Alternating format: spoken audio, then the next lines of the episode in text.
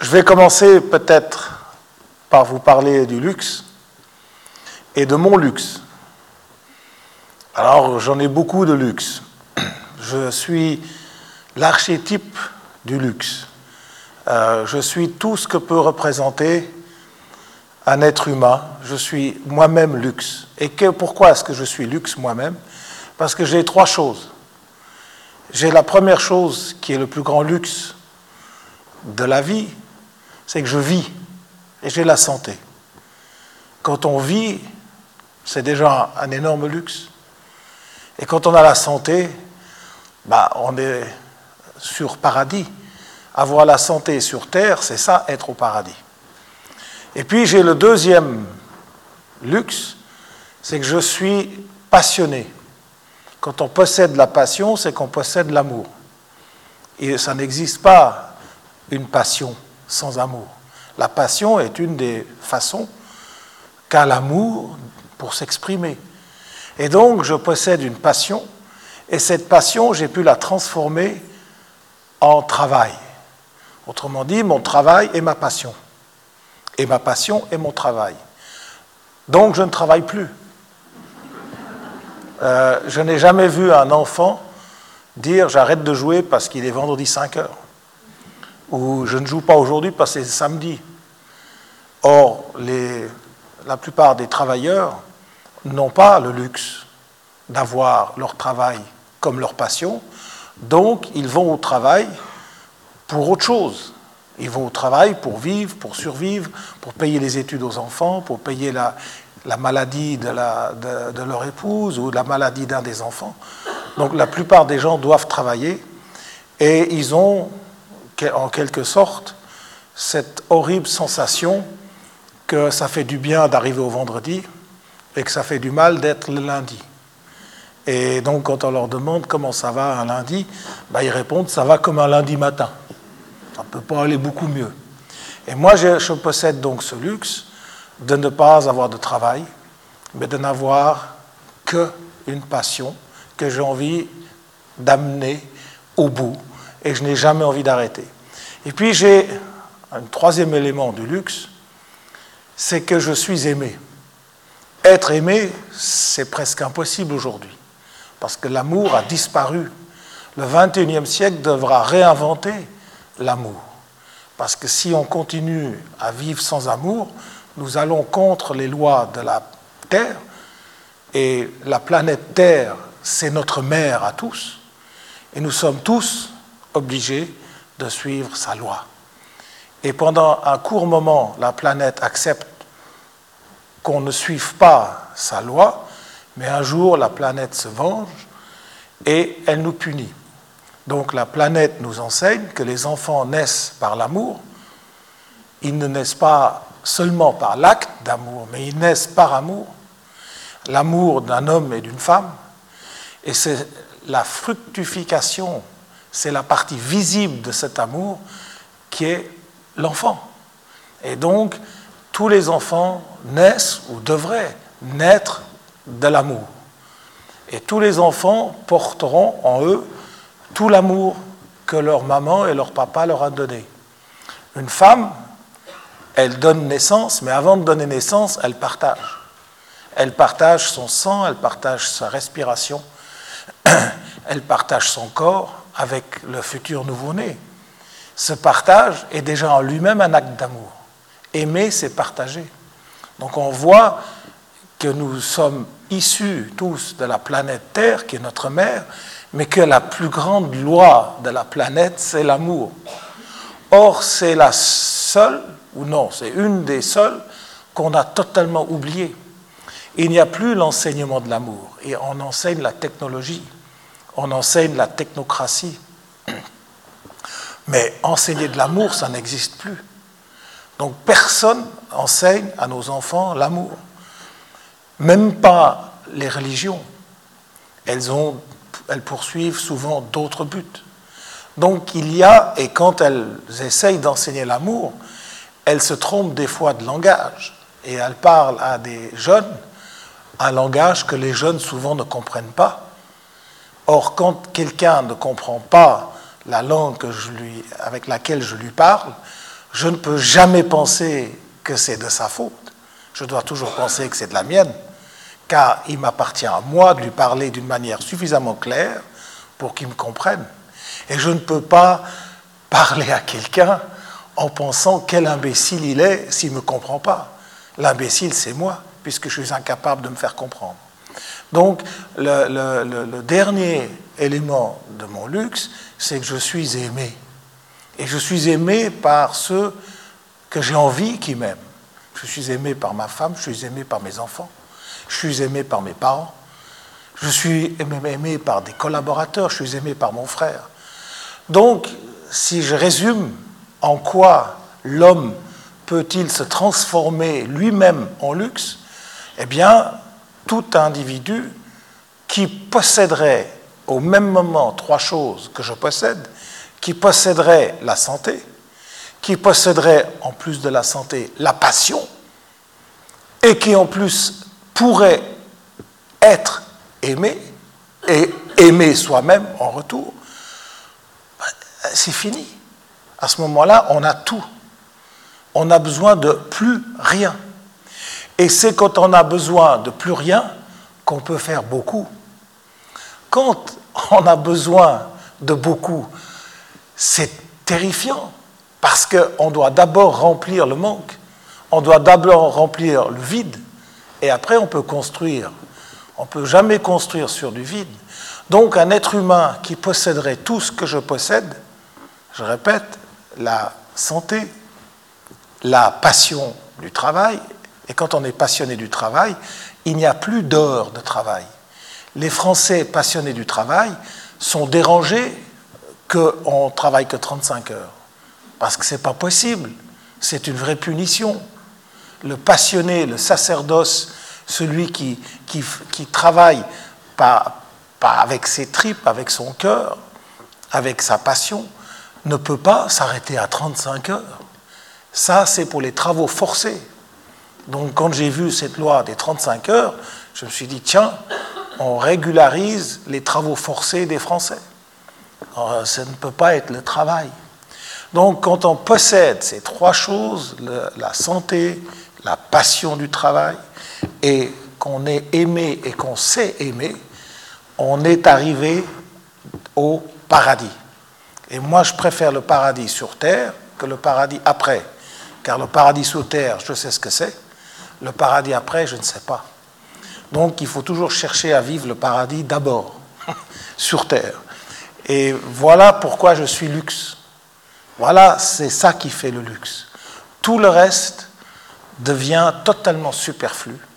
Et puisque c'est superflu, eh bien, on peut le faire seulement quand on a tout. Tant qu'on n'a pas tout, on ne peut pas s'occuper du superflu, puisque le superflu vient après. Voilà, donc ça c'est la première définition. Évidemment que cette définition, elle déplaît. Elle peut-être qu'à vous, elle vous plaira parce que vous me connaissez, vous êtes tolérant, vous êtes dans le canton de Vaud. Mais quand je dis des choses comme ça dans certains pays, on me hait. On me dit dehors, faut arrêter euh, dites-lui d'arrêter de parler. C'est pas ça qu'on attend. Or, moi, je n'arrête pas de parler et je dis c'est la seule chose qui est importante.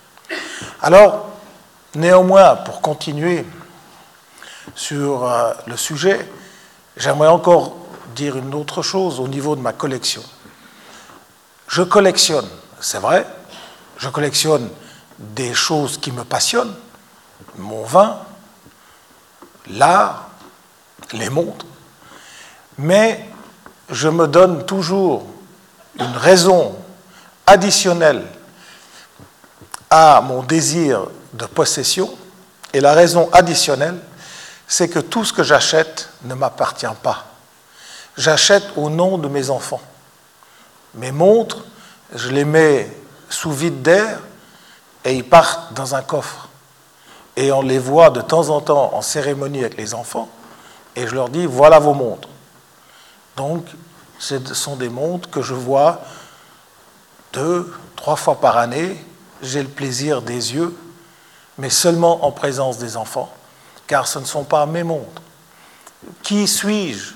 Quelle vanité est-ce que j'ai, quelle arrogance, quel manque de respect j'ai vis-à-vis des choses si j'achète pour ma possession, si j'achète pour les suivants, pour laisser une trace de ma passion.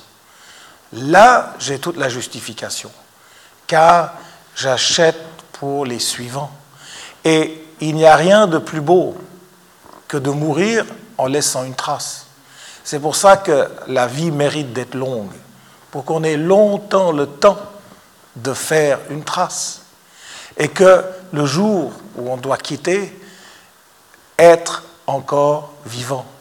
Comment quitter cette terre en restant vivant? Ben, Il n'y a qu'une façon de rester vivant, c'est à travers l'amour, car l'amour est éternel. L'amour ne meurt jamais. Donc, ma trace que je laisse est d'une part une trace d'amour dans mon comportement, mais je laisse aussi une trace de mon amour à travers mes passions, car je veux, le jour de ma mort, rester vivant à travers les objets que j'ai collectionnés pour les enfants. Et non pas pour les enfants par un héritage, qui est une chose légale, mais par une volonté. C'est pour ça que chaque montre, chaque bouteille ou chaque tableau que j'achète, il est destiné d'avance à des enfants. Et dans les montres, je fais mettre, quand j'achète des montres neuves, ce qui est de temps en temps le cas, je fais mettre la garantie au nom des enfants, pas au nom de Jean-Claude Biver. Et dans les différentes sociétés où j'achète des montres, eh bien mon nom n'apparaîtra jamais sur les registres. Il apparaîtra le nom de Biver, mais avec non pas le prénom de Jean-Claude, mais avec le prénom de mes enfants. Donc ça, c'est ça aussi un luxe quand on peut faire pendant son vivant une trace. Et le vrai luxe vient le jour de sa mort de rester vivant. Et on reste vivant à travers sa trace. Waouh Et si ça, ça nous arrive, à ce moment-là, on se dit, bah, la vie valait la peine d'être vécue. Parce que si la vie a été vécue sans laisser de traces, bah, c'est une vie d'égoïste, c'est une vie de solitaire, c'est une vie où on se demande quelle était l'utilité. Et il n'y a rien de pire que de ne pas savoir pourquoi on vit. Or, moi, j'ai découvert, et ça c'est un luxe additionnel, j'ai découvert pourquoi je devais vivre. Je dois vivre pour laisser une trace. Donc maintenant, vous comprenez mieux pourquoi j'incorpore totalement le luxe. C'est ça le vrai luxe. Alors après, on peut parler des objets. Et ça, c'était le sujet d'aujourd'hui, c'est l'inutilité de l'indication de l'heure dans l'horlogerie. Alors pour comprendre ce que ça veut dire, il faut comprendre toute l'évolution euh, de ce métier, et il faut savoir que les premiers horlogers étaient des scientifiques. Euh, euh, Breguet faisait partie, par exemple, de l'Académie des sciences de Paris. Et c'était des scientifiques extraordinairement respectés et c'était des véritables scientifiques qui ont amené des inventions phénoménales. Quand la voiture fut inventée au début du siècle dernier et que nous, les mécaniciens ont fait ce qu'on appelle des vitesses, des boîtes à vitesse, eh bien, la boîte à vitesse euh, et les démultiplications étaient déjà inventées par les horlogers 100 ans avant. Les premières mémoires, qui étaient des mémoires mécaniques et non pas électroniques, les premières mémoires furent inventées par les horlogers à la fin, au début 1800. Euh, Donc les horlogers ont été des inventeurs de la mécanique qui a ensuite donné naissance à tous les sorts industriels basés sur la mécanique. Évidemment, ils n'ont pas inventé l'électronique, ce n'était pas, euh, on n'était pas à ce niveau-là autour de 1700 et 1800, mais les horlogers ont véritablement amené des inventions capitales, essentielles, desquelles toute une génération de produits mécaniques ont profité. Ils ont été donc à l'avant-garde et vous voyez à quel point c'était ce furent des scientifiques. Ensuite, les horlogers avaient un rôle extraordinaire à jouer au niveau de la politique. Et pourquoi? Parce qu'à l'époque, les politiques des États étaient des politiques impérialistes. On allait conquérir les terres. On partait en Amérique pour conquérir l'Amérique. On partait en Inde pour conquérir l'Inde, etc.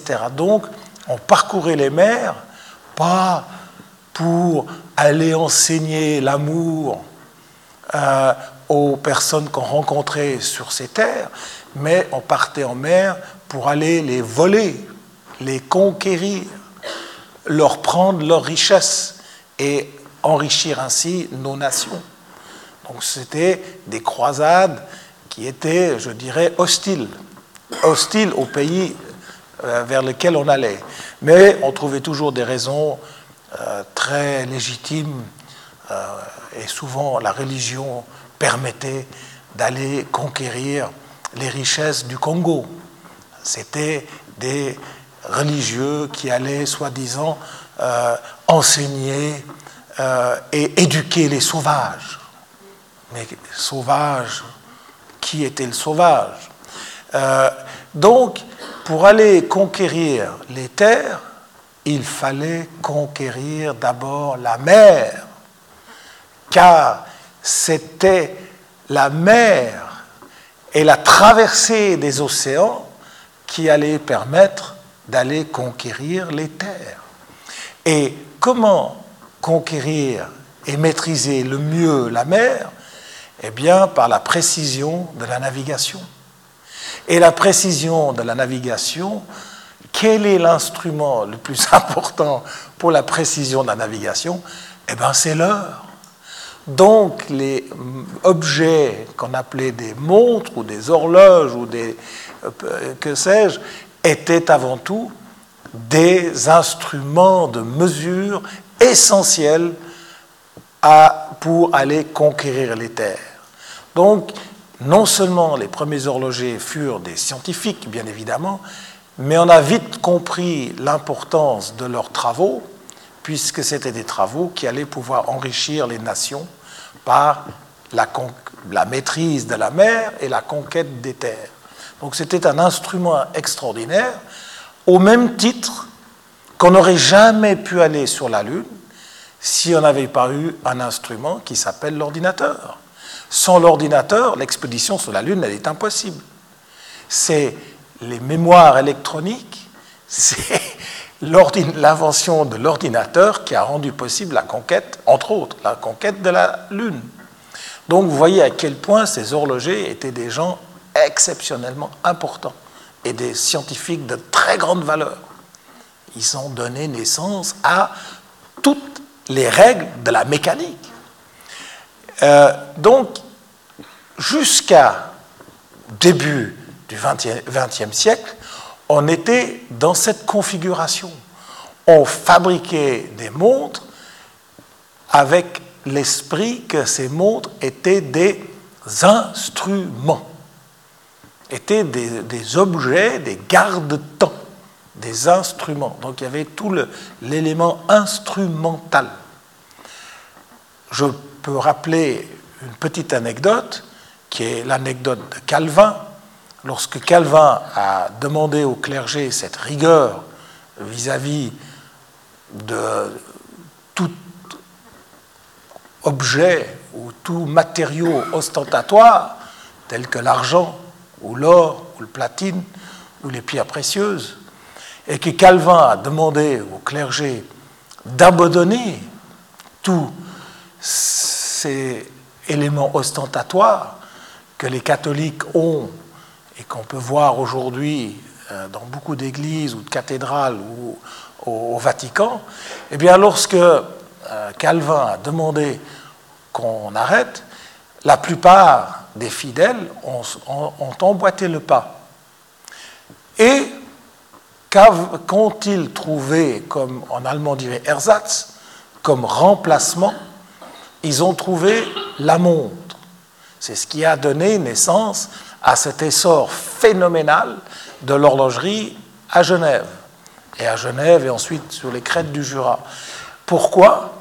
Mais parce que comme on ne pouvait plus porter de bijoux et d'or et de diamants et de rubis, on s'est rabattu sur la montre, car la montre en or n'était pas considérée comme un bijou, c'était d'abord un instrument, c'était d'abord un garde-temps. Et d'où cette formidable explosion de compétences, d'innovation, d'ingéniosité, de créativité sur Genève, car on s'est régalé et les fidèles et le clergé pouvaient acheter sans autre des montres, et même des montres en émail, et des montres avec des pierres, et des montres avec de l'or, et des montres avec du platine, puisque ce n'était pas, pas un bijou, donc ce n'était pas interdit, c'était un garde-temps. Donc on voit bien le rôle du garde-temps. C'était d'abord un instrument. Et cet instrument, à partir du début du XXe siècle, l'instrument s'affine, l'instrument se propage de plus en plus, et l'instrument devient la propriété de plus en plus d'horlogers ou de marques.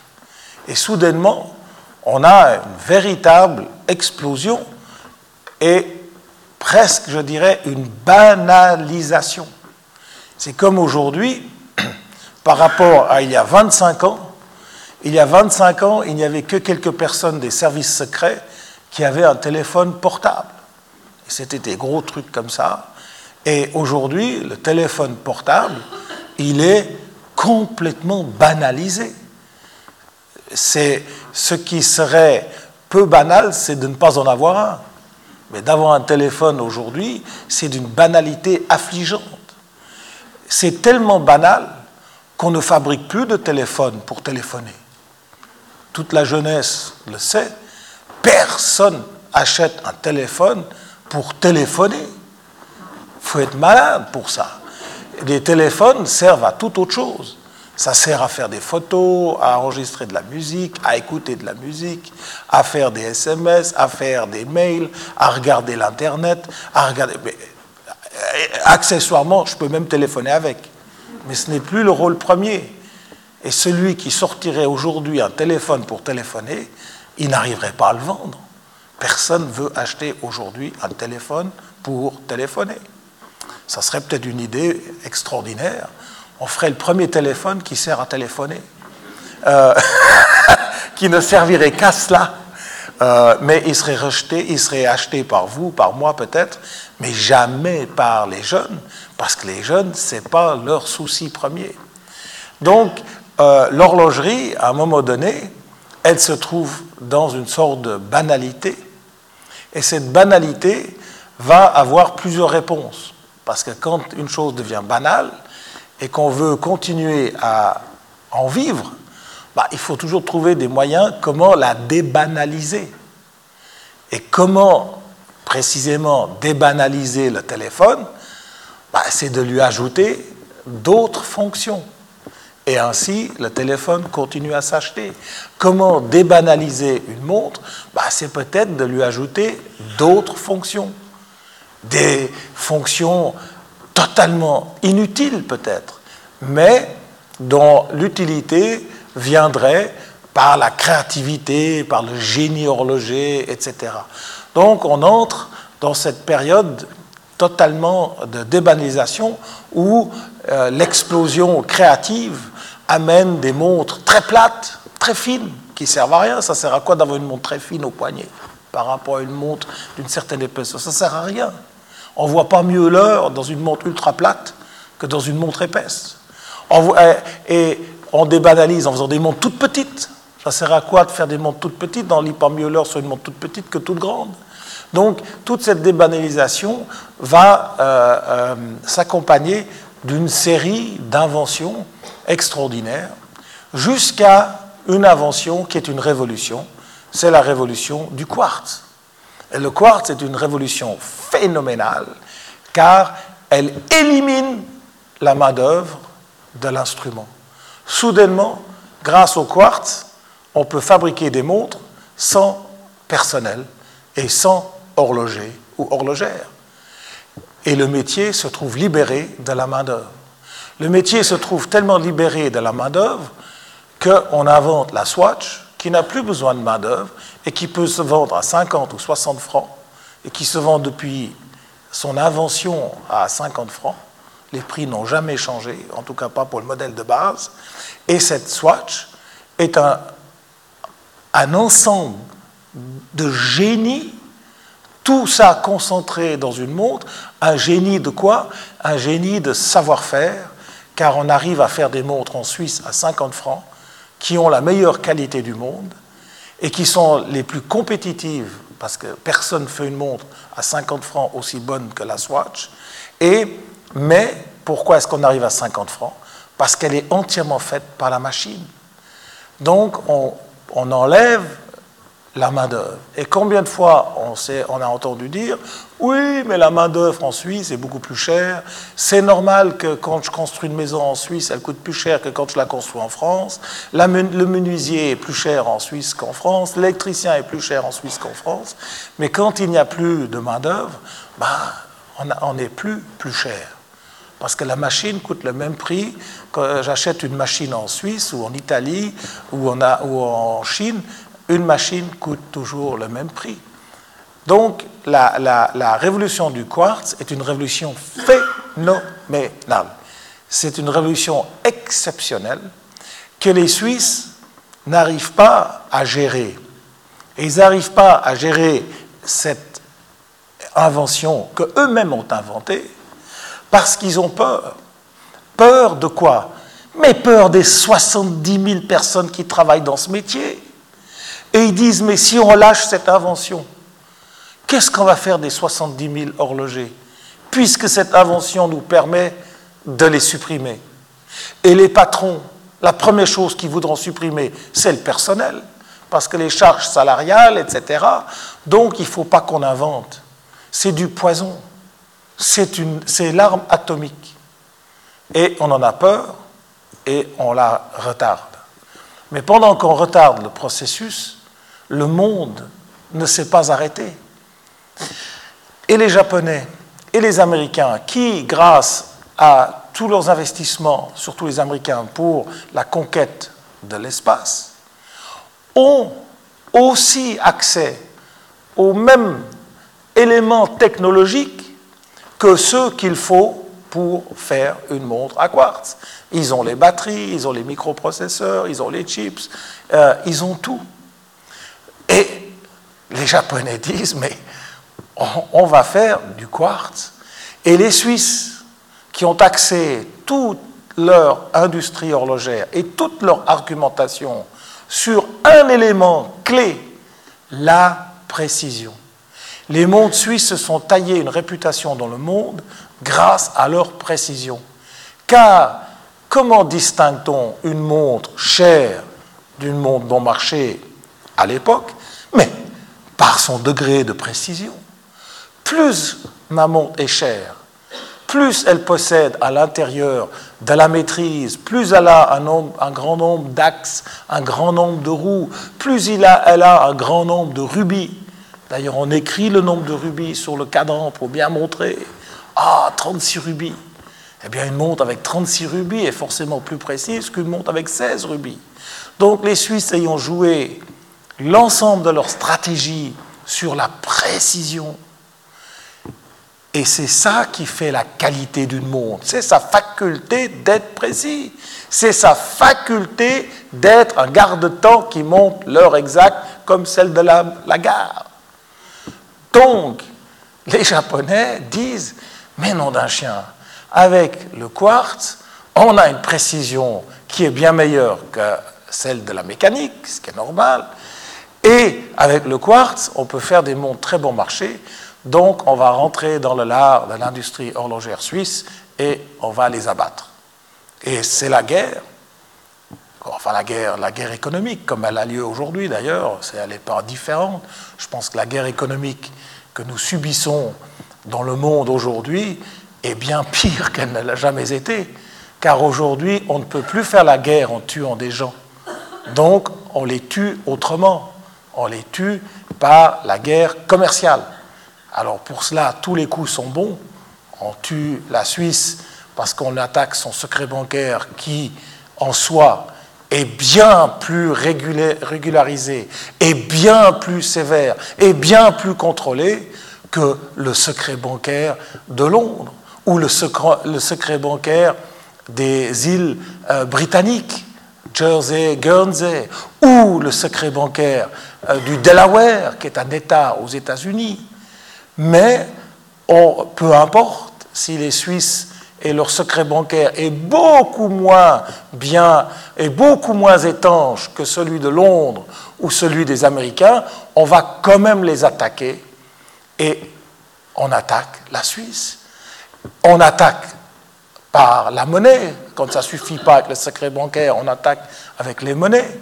On descend le dollar à 0,95 centimes. Moi, quand j'ai commencé dans l'horlogerie, un franc suisse, c'était 7 dollars.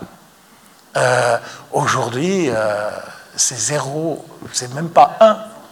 L'inverse. Ouais. Ouais, ouais, j'avais compris, mais je m'étais dit que tout le monde avait compris. Donc, euh, voilà. Donc, à l'époque, les Japonais sont dans cette même configuration de guerre. Encore une fois, ce n'est pas une guerre où on tue des individus, mais où on fait du tort à leur économie. C'est beaucoup plus élégant et ça fait moins de dégâts. Et c'est mieux accepté en plus. Mais c'est le même principe, simplement un peu plus vicieux et un peu moins visible. Et donc, euh, euh, ils attaquent l'horlogerie et l'horlogerie est presque sur le carreau, parce qu'on a été pris en flagrant, en plein dans nos arguments. On ne pouvait donc, puisqu'on avait prêché pendant des siècles, que la précision était un signe de qualité, était un signe de luxe, Hein, acheter une montre très précise, c'était forcément une montre chère, et soudainement les Japonais arrivent avec cela et ils nous détruisent notre argumentation. Donc à partir du quartz, il y a bien sûr la grande révolution de Hayek, le plan Hayek, le regroupement de l'industrie, mais surtout son plan génial à dire bon, bah, puisque c'est comme ça, nous, on va fabriquer sans main-d'œuvre, et les Suisses sont beaucoup plus ingénieux dans la, dans la machine les, Suisses, l'industrie euh, des machines en Suisse est une des plus euh, performantes dans le monde. L'industrie des machines en Suisse a très peu de concurrents. Il y a peut-être des Allemands, puis de temps en temps, il y a un Japonais, et de temps en temps, il y a comme par hasard, par miracle, une petite société en France. Mais enfin, en général, euh, l'industrie des machines en Suisse est quand même un des leaders mondiaux. Et le Suisse est un individu ingénieux, c'est un individu précis, méticuleux, fidèle. Donc on a ici un, réservoir de compétences phénoménales et on met tout ce réservoir de compétences à disposition de l'horlogerie et on invente la Swatch à 50 francs, la meilleure montre, le meilleur garde-temps qu'on peut acheter. Et au surplus, Hayek ne se contente pas d'en faire simplement une montre bon marché mais de la meilleure qualité possible. Quand je dis possible, ça veut dire qu'il n'y a pas moyen de faire une montre meilleure qu'une Swatch. Ça n'existe pas. Si on prend la qualité rationnelle, personne au monde peut faire une montre de meilleure qualité que la Swatch. Personne. On peut peut-être faire la même chose, probablement, mais on ne peut pas faire mieux. Donc on est au sommet de la qualité. Et quand on atteint le sommet de la qualité à 50 francs, quoi faire avec les autres qui sont plus chères, puisqu'elles sont de moins bonne qualité? Comment faire pour vendre une montre plus chère que 50 francs, alors même que c'est marqué dessus, comme sur les paquets de cigarettes, attention, ceci est dangereux pour votre santé. Sur toute montre au-dessus de 50 francs, il faudrait marquer attention, ceci est de moins bonne qualité que votre Swatch. Ça pose quand même un problème. Et c'est ça la vraie révolution du quartz c'est qu'elle a non seulement permis à la Suisse de se redresser et de faire un revers, comme Federer sait le faire, le long de la ligne du fond, euh, à l'industrie japonaise qu'on a décapité, ils s'en sont toujours pas remis puisqu'ils n'existent toujours pas. Ils sont complètement euh, largués et je pense qu'ils vont être largués encore pour longtemps. Ils ne sont plus du tout dans nos pattes. Euh, et non seulement on a donné ce revers, mais en plus, en plus, on a réinventé l'horlogerie de luxe. Car il était essentiel de répondre comment puis-je vendre une montre au-dessus de 50 francs si elle est de moins bonne qualité? Eh bien, puisqu'elle est de moins bonne qualité, je ne vais plus jamais parler de qualité et je ne vais plus jamais parler de l'indication de l'heure. Parce que la qualité veut dire que je peux lire l'heure. Donc il faut que je vende des montres chères qui sont de moins bonne qualité que les montres bon marché, mais je dois pouvoir dire pourquoi vous devez acheter une montre chère qui marche moins bien qu'une montre bon marché. C'est quand même un sacré exercice. Eh bien, on revoit de nouveau le génie helvétique qui invente. Et qui invente quoi? Qui invente son rattachement à l'histoire. Le, Suisse, ou l'industrie horlogère suisse, découvre les richesses de son passé et se dit, mais pourquoi pas mettre les richesses du passé comme argument de vente au présent? Autrement dit, si je me connecte au passé, peut-être que là, j'y trouverai des arguments. Et les arguments, l'horlogerie suisse va les retrouver, non pas dans la fabrication des montres à quartz, qui est l'apanage de la Swatch, mais dans des montres qui font tic-tac, tic-tac, tic-tac, et qui ne marchent pas, ou qui marchent mal, ou qui marchent peu bien, ou qui ont besoin de réglage, ou qui se cassent, et qui ont besoin d'huile, et qui ont besoin de régler, et puis qui retardent, et puis qui s'arrêtent, et puis qui avancent. Euh, et l'horloger suisse se dit, mais on va vendre ça. Car c'est ça qui a une vraie valeur. Ah bon, pourquoi? Mais ça a une valeur parce que c'est de la tradition. C'est de l'art. Faire une montre à quartz à 50 balles, ce n'est pas de l'art, c'est de la technologie. Alors, cher consommateur, tu as le choix. Tu te mets de la technologie autour du bras, et tu as une technologie, et tu achètes une Swatch, ou tu te mets du rêve autour du bras, et tu achètes quelque chose de plus cher. Mais ça sera que du rêve. Ça sera de l'émotion, ça sera de la beauté, ça sera du désir, ça sera de la culpabilité, ça sera du cadeau, ça sera tout sauf la lecture de l'heure, car pour lire l'heure, prends ton téléphone et regarde l'heure qu'il est. Et pour lire l'heure, achète-toi éventuellement une swatch que tu peux mettre de l'autre côté du bras, ou bien renonce. Mais moi, je t'offre de l'art. Et l'art, il est irrationnel. Et l'art, il est inutile. Mais c'est pour ça qu'il est utile. Car l'art, c'est la grande utilité de l'art, c'est d'être inutile. Et c'est ce qui est finalement le plus beau, c'est l'inutile. Et l'art est une expression, je l'ai dit avant, de l'amour. Il n'y a pas d'art sans amour. C'est pour ça que dans les universités, et dans les écoles primaires, et dans les écoles secondaires, et dans les gymnases, on ne doit jamais cesser d'enseigner l'histoire de l'art, car c'est l'histoire de l'homme et c'est l'histoire de l'amour. Et moi, si vous me demandez si je veux arrêter de travailler demain, je dis oui à une condition, c'est que je puisse aller dans une université et apprendre 40 heures par semaine l'histoire de l'art. Car si j'apprends l'histoire de l'art, je connaîtrai l'histoire de l'homme, et à travers l'histoire de l'homme, je connaîtrai l'histoire de l'amour. Et qu'est-ce qu'il y a de plus beau à connaître, à savoir, que de savoir ce qu'est l'amour, ce qu'est l'homme, et c'est l'art qui me l'enseigne. Donc, quand tu vas t'acheter une montre chère, tu vas t'acheter un objet d'art. Tu t'achètes un morceau de patrimoine. Tu t'achètes un morceau de la culture de l'homme. Car l'art horloger nous appartient à tous. C'est ce qu'il y a de merveilleux. L'art n'appartient pas à l'artiste. il lui appartient à lui de l'exprimer, mais lorsqu'il l'a fait, lorsqu'il l'a peint, lorsqu'il l'a construit, il nous appartient à tous. C'est là qu'on voit la générosité phénoménale de l'art. Un architecte qui, je prends n'importe lequel qui me vient à l'esprit, paye, l'architecte américain d'origine chinoise qui s'appelle Pei, qui a fait la pyramide du Louvre.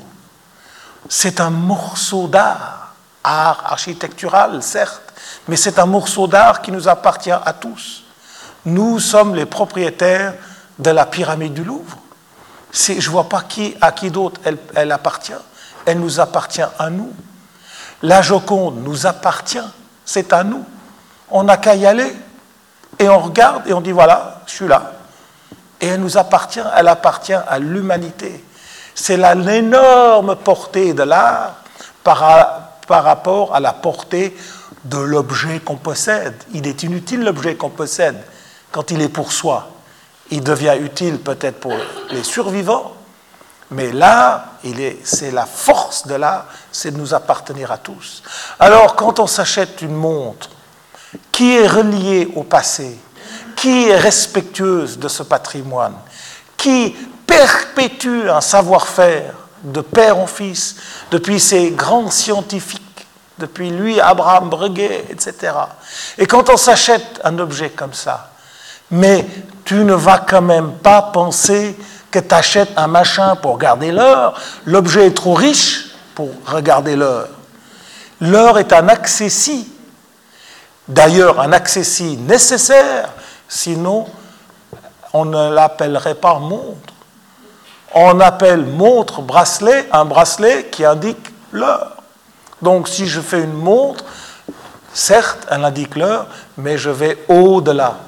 Et c'est cette entrée dans cette nouvelle ère que l'industrie horlogère suisse a réussi à faire après 1980, après l'invention de la Swatch, qui est sortie en 1980, et vers 1984, les horlogers ont commencé à comprendre que si on voulait vendre une montre au-dessus du prix d'une Swatch, elle serait, un, de moins bonne qualité, et deux, je devrais lui ajouter quelque chose, puisque pour, son, pour ce qu'elle fait, elle le fera de toute façon moins bien. Donc j'ajoute quelque chose. Et c'est la première marque qui part dans cette direction et qui donne le signal de départ de cette politique, c'est la marque Blancpain, qui m'appartenait à l'époque, où on a relancé la montre mécanique. Et je me souviens des plaintes, des complaintes, des pleurs des clients. On avait presque envie de mettre à la vallée de jour un sol pleureur dans le jardin pour que les gens aillent pleurer autour. On leur disait, va faire, va faire quatre tours autour du sol pleureur et tu reviens. Car tout le monde se plaignait, mais elle n'est pas précise. Avec le train, j'ai contrôlé. Elle a une minute de retard, deux minutes d'avance. Euh, et puis il faut que je la remonte. Et puis je l'ai laissée dans mon tiroir pendant une nuit. Le lendemain, elle ne marchait plus. Euh, et on leur disait, mais on espère pour vous que vous n'avez pas acheté pour lire l'heure. Euh, et donc, les gens repartaient en général 99 sur 100 étaient par la suite convaincus et heureux d'avoir acheté, car ils avaient enfin découvert pourquoi ils l'avaient acheté. Donc, euh, nous, nous, leur avons fait découvrir. Et c'est là où nous en sommes aujourd'hui. Alors, évidemment, ce n'est pas parce que la raison première de ma montre n'est pas l'indication de l'heure que je dois quand même pas faire tous les efforts pour qu'elle le fasse le mieux possible. Ça, c'est vrai. On fait des grands efforts pour que ce soit juste, pour que ce soit bien. On a des énormes rigueurs de travail, de précision.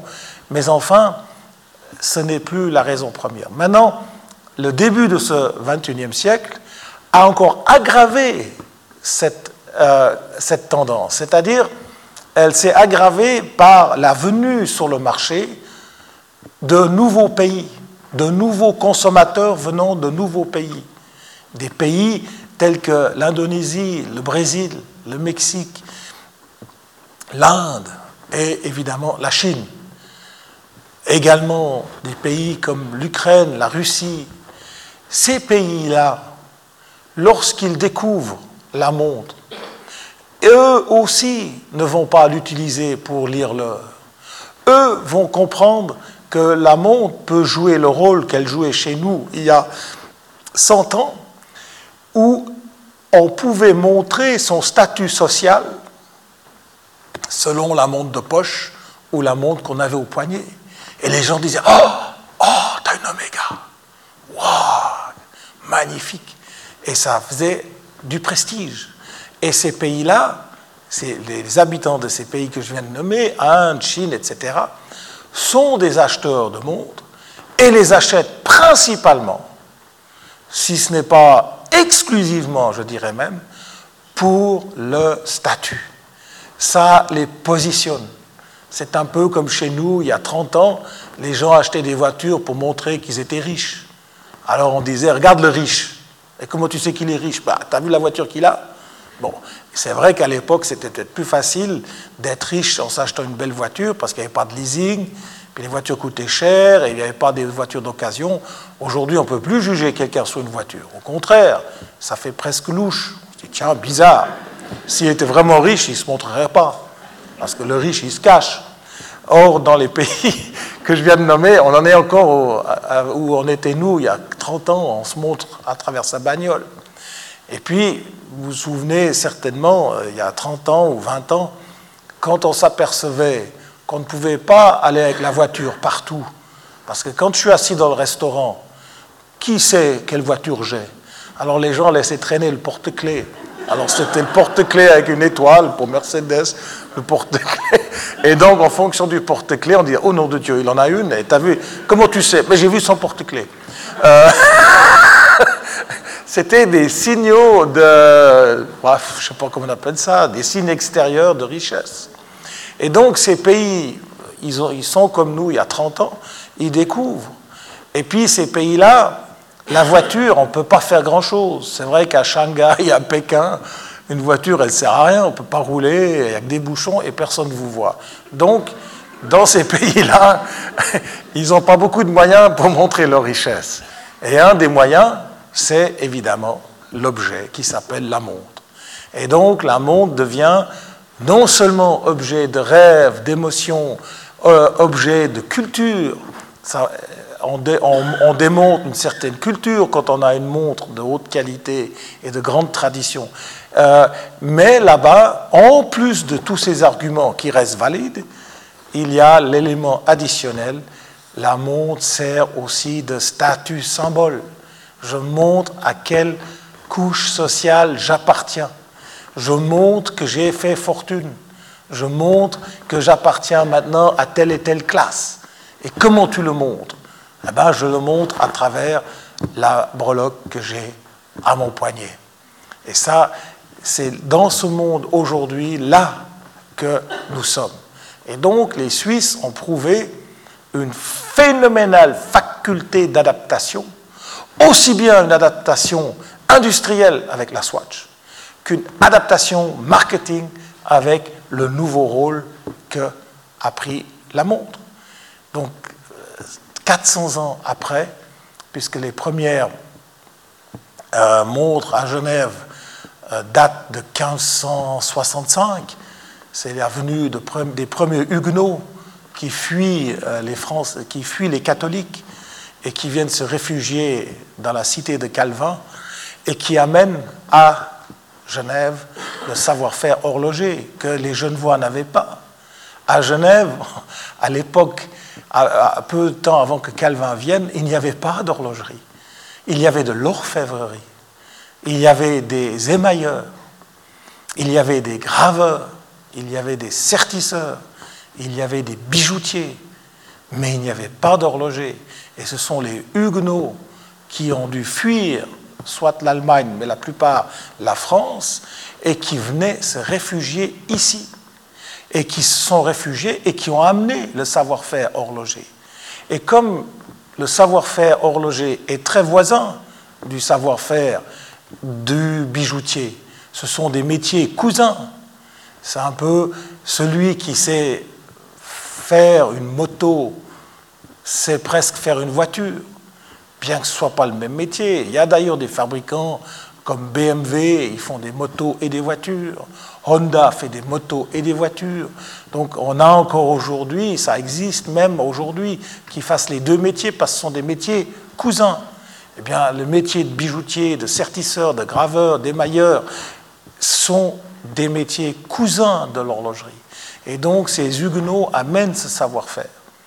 Et voilà comment à Genève on a développé comment l'horlogerie est née. Elle est née d'un accident, elle est née d'une guerre des religions et d'une obligation qu'a donnée Calvin à son clergé de ne plus porter euh, des pierres précieuses et des métaux précieux. Et donc ces orfèvres, ces bijoutiers, ces sertisseurs, ces graveurs, ces émailleurs n'ont trouvé rien de... Ils n'avaient soudainement plus, assez de travail et ils ont dit merci aux Huguenots, on accueille votre art et ils ont trouvé un ersatz, un remplacement à, aux bijoux.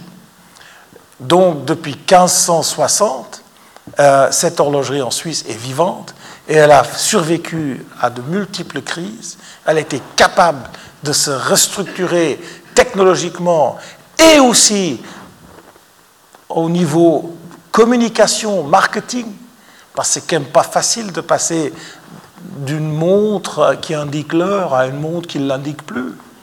Euh, ça demande un effort. Euh, et, euh, et, voilà, et c'est pour ça qu'on a aujourd'hui cette santé dans notre métier, parce qu'on a été capable de nous adapter. Et être capable de s'adapter demande de l'humilité, demande de l'observation, demande de la générosité. Il faut de la générosité pour accueillir de nouvelles idées. Les gens peu généreux ne sont pas capables d'accueillir. La générosité se, définit d'ailleurs par la capacité d'accueil. Eh bien, euh, euh, les, Helvètes sont généreux. la Suisse s'est construite sur les étrangers. Évidemment pas en masse comme aujourd'hui, où on utilise souvent la Suisse pour de mauvais pour de mauvaises intentions. Il fut un temps, les étrangers qui venaient ici venaient pour construire, pour collaborer, venaient en partenaire.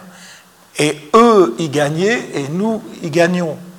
Maintenant, on a souvent, comme tous les autres pays du monde, des gens qui viennent pour d'autres raisons.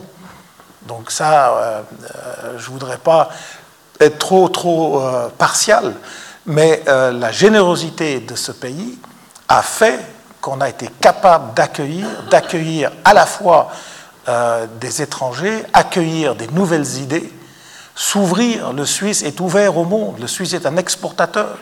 Le Suisse a compris depuis fort longtemps qu'il n'existe pas la Suisse, parce que la Suisse, c'est 7 millions d'habitants aujourd'hui.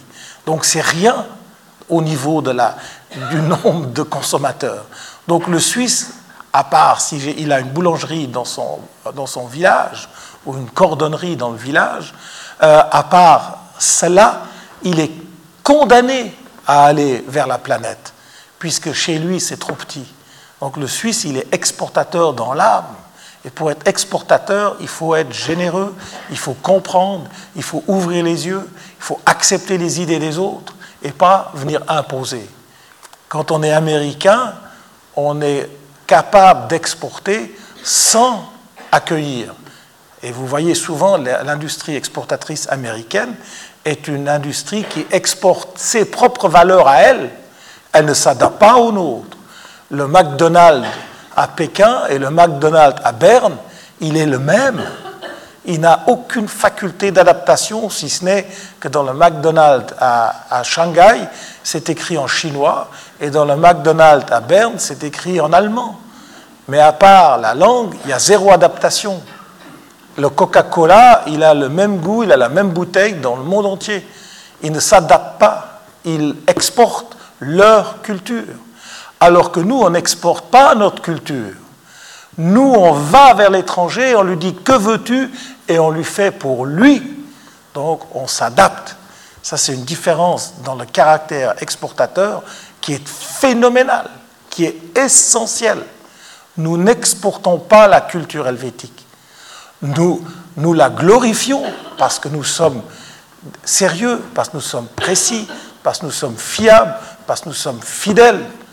Et ça engendre une réputation, une valeur, où on dit Ah, le Swiss made, ah, les Suisses.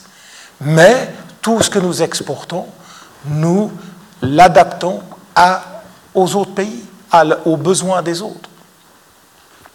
Voilà, mesdames, messieurs, avant que je fasse plus de politique, euh, euh, mais j'aime bien dire la vérité, ou du moins mes idées.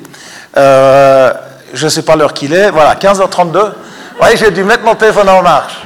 Pourtant, j'ai une montre, mais j'ai oublié de regarder l'heure à la montre.